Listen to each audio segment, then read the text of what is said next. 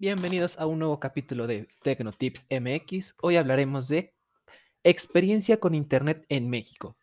Relataré un poco una experiencia, una pequeña anécdota con el Internet en, en México, particularmente con dos compañías, Telmex de Infinitum y con Easy. Es curioso, pero ahora con la pandemia hemos visto cómo el Internet se ha vuelto cada vez más un recurso importante sin embargo, esto ya lo veíamos viendo desde hace bastante tiempo. La pandemia lo único que ha hecho es adelantar este proceso de adopción. Servicios de streaming como YouTube, Netflix y Spotify han visto un incremento increíble en sus visitas y en su uso y hasta en sus ganancias por esta misma situación. Ahora, yo la verdad no llegué al mundo con Internet en las manos como se cree que mi generación nació. Yo cuando nací en los inicios del 99 el Internet era apenas algo muy poco conocido en México, que había llegado muy limitado. Y nosotros particularmente, yo no tenía Internet en mi casa hasta más o menos cumplir, creo yo, los 11, 13 años. Y eso fue una anécdota un poco divertida de por un poco de miedo de que yo estuviera haciendo algo un poquito riesgoso, que era precisamente robarle el internet al vecino, que creo que todos lo hemos hecho alguna vez. Entonces se contrató internet. ¿Cuál internet se contrató? Infinitum de Telmex. En ese entonces era un servicio que era caro, era internet, internet de ese tipo era un lujo, pero lo disfruté bastante. Y de hecho, antes de dedicarme a hacer estos podcasts como pasatiempo, yo hacía videos para YouTube, recopilaciones, cosas bastante típicas en ese entonces. Y juro que con esos 3 megas de bajada y con suerte punto .2 o punto .5 de subida, subía videos creo que hasta de 4 minutos en una calidad bastante creo que estándar para esa época. En fin, en una época de lluvia, bueno, no, me equivoqué. Lo primero que sufrimos fue que había interferencia entre el internet de, Telmex y su teléfono. ¿Esto a qué se debe? En ese entonces, desconozco cómo sea ahora, tenías que instalar unos aparatitos que se llamaban microfiltros, eran unas cajas color beige que con el tiempo se hacían amarillas.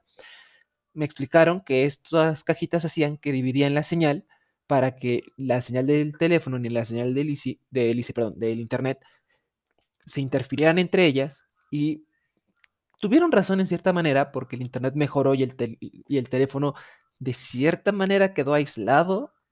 Ahora que tengo un poco más de conocimientos, empiezo a dudar un poco si esto era realmente efectivo. Realmente ese microfiltro era solamente una bobina con creo que un par de resistencias. No conozco tan a profundidad ese sistema, pero por lo que he platicado con otras personas que todavía tienen Infinitum, no necesitan ya estos microfiltros. Así que supongo que ese problema pues, lo van a haber arreglado. No fue gratis esa solución, por cierto. ¿Por qué? Surge Easy, mentira, surge Cablevisión, después se crea Easy con paquetes de internet bastante agradables, bastante novedosos en los AAA lo que más llamó la atención eran las llamadas ilimitadas, no nos vamos a negar. En ese entonces Telmex todavía tenía esta limitación de llamadas.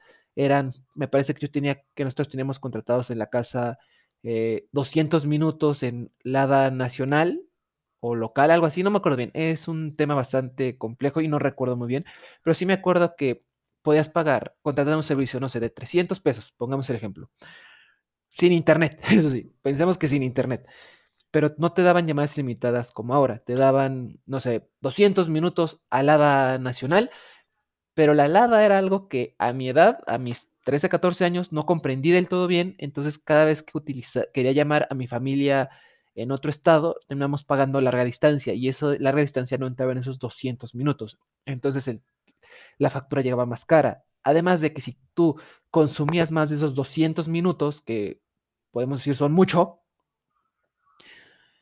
te cobraban extra. Y cuando pusimos el internet, que repito, eran 3 megas, no era realmente el internet gran maravilla que había. Subió más la factura. No me acuerdo cuánto, porque efectivamente no tengo ni los recibos, todavía no quién guardé recibos desde casi 10 años.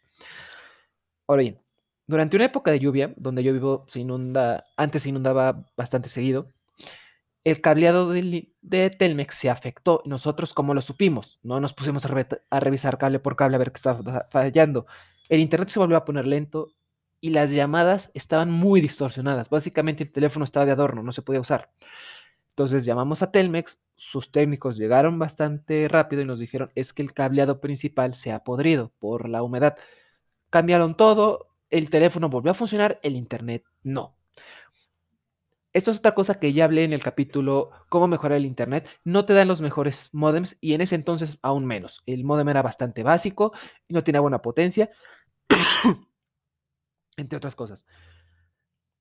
Nosotros ya habíamos ido de Easy, solamente que tenían arrastrando una mala reputación por Cablevisión, porque en ese entonces Cablevisión podía, podía darte un paquete y según algunos familiares salías pagando más del paquete base que habías contratado por A o por B. Nosotros, al final de cuentas, conseguimos hacer el cambio. Primero estaba este, creo que este paquete inicial era de 10 megas, me parece, o no, mentira. Ah, no, 15 megas me parece al principio, pero incluía por, creo que 500 pesos, 300, algo así. Era televisión, internet y teléfono, y el teléfono ya era ilimitado. Esto fue una gran ventaja para nosotros, lo colocaron y todo, y sí se notó realmente el cambio. Primero que, primero que nada, los modems de Telmex de ese entonces seguían utilizando el cableado telefónico. Este usa un cableado independiente, podemos decirlo, es el cable este que parece coaxial. Ahí se mueve el internet y aparte el modem que te dan es el encargado también de darte la línea de teléfono. Entonces, esta como división permite que tengas un internet bastante bueno y tecnológicamente hablando, este cable coaxial maneja mejores velocidades y mejor ancho de banda que el cable de teléfono. Por eso muchas compañías, por lo menos por lo que yo he revisado en foros, se están cambiando a esta tecnología. Pero ahora, ¿qué pasa? Llegamos, me parece que a 2016-17, la fibra óptica se populariza. ¿Y qué es la fibra óptica? No te preocupes, no te voy a marear tanto. La fibra óptica son pequeños hilitos transparentes de fibra de vidrio que transmiten un rayo láser. Este rayo láser va a llegar a un receptor. ¿Qué es esto? ¿Recuerdan que cuando hablamos de discos duros hablamos de tren bala? Básicamente sea esto. El cable de cobre es un medio bastante lento. Sería lo mucho un metro en hora pico, que quien se ha subido el metro comprenderá perfectamente. Llegas, está saturado, todo el mundo enlatado, muy lento, hay una falla y se tarda todavía más. Este es el problema con el cableado de cobre. Abundante, barato y confiable hasta cierto punto, pero se satura bastante rápido. Ahora, imaginemos que, que la fibra óptica es un cable bastante delgado, por lo menos el que he visto residencial. Sin embargo, el ancho de banda es enorme. Imaginemos un convoy del metro de un grosor de tres vagones y una longitud que cada vagón tenga tres vagones de ancho y dos de largo. Se imaginarán un tren enorme. Ahora piensen, imaginemos que este tren es un tren bala. La diferencia será abismal. En el mismo tiempo en que el metro tradicional se sobrecarga y tiene que ir lento, este iría súper rápido con, todo con la misma cantidad de gente. ¿Por qué no se ha popularizado tanto este servicio? Primero, es cara su implementación eh, desde hace muchos años. Parece ser que Total Play ha querido implementarlo. Sin embargo, en Total Play se nota que es caro. Y en Infinitum están dando esta solución. Pero, aquí hay un gran pero, no la dan en todas las regiones, por lo mismo de que es difícil de implementar. Puedes tener suerte de que te toque en tu localidad la fibra óptica, si no cobre, te van a cobrar lo mismo, tenga o no fibra óptica. Y la fibra óptica, a grandes rasgos y al consumidor normal, lo que te va a importar es que si tú contratas 30 megas con la fibra óptica, es todavía más seguro que te lleguen esos 30 megas y que los puedas disfrutar. Que si te lleguen y que en tu dispositivo, conectados por cable, claro, puedas conseguir esos 30 y a lo mejor un poquito más, porque recordemos, las compañías telefónicas dan un poquito más para subsanar pérdidas que puede haber por el cableado.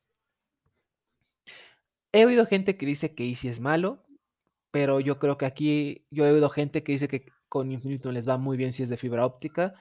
Y he escuchado inclusive gente que dice que con eh, Infinitum tradicional de cobre les va muy bien, que con Total Play es lo mejor, a excepción de cuando pasa un camión y arranca el cable. Yo lo que les puedo decir, cada quien habla de la feria como les fue. A mí me, ha funcionado Easy bastante bien. De hecho, me gustaría crecerlo un poco más porque, insisto, me ha funcionado bien. A pesar de que tengo, tuve que poner el modem secundario, esto fue, para esto fue benéfico, porque mm, la compañía telefónica no me va a dar el, el modem de ultralujo más potente. Eso ya puede ser parte mía, porque yo lo necesitaba. Esto es parte de adaptarse. Tu compañía de teléfonos te da una solución, pero no te, puede, no te va a venderla toda.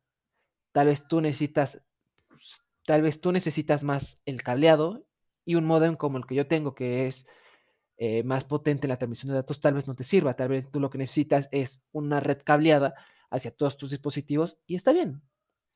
Tú lo que quieres es utilizar más Wi-Fi, pues ahí están los modems de Wi-Fi 6, el estándar más alto, los Wi-Fi 5, que es un relajo, y lo puedes adaptar.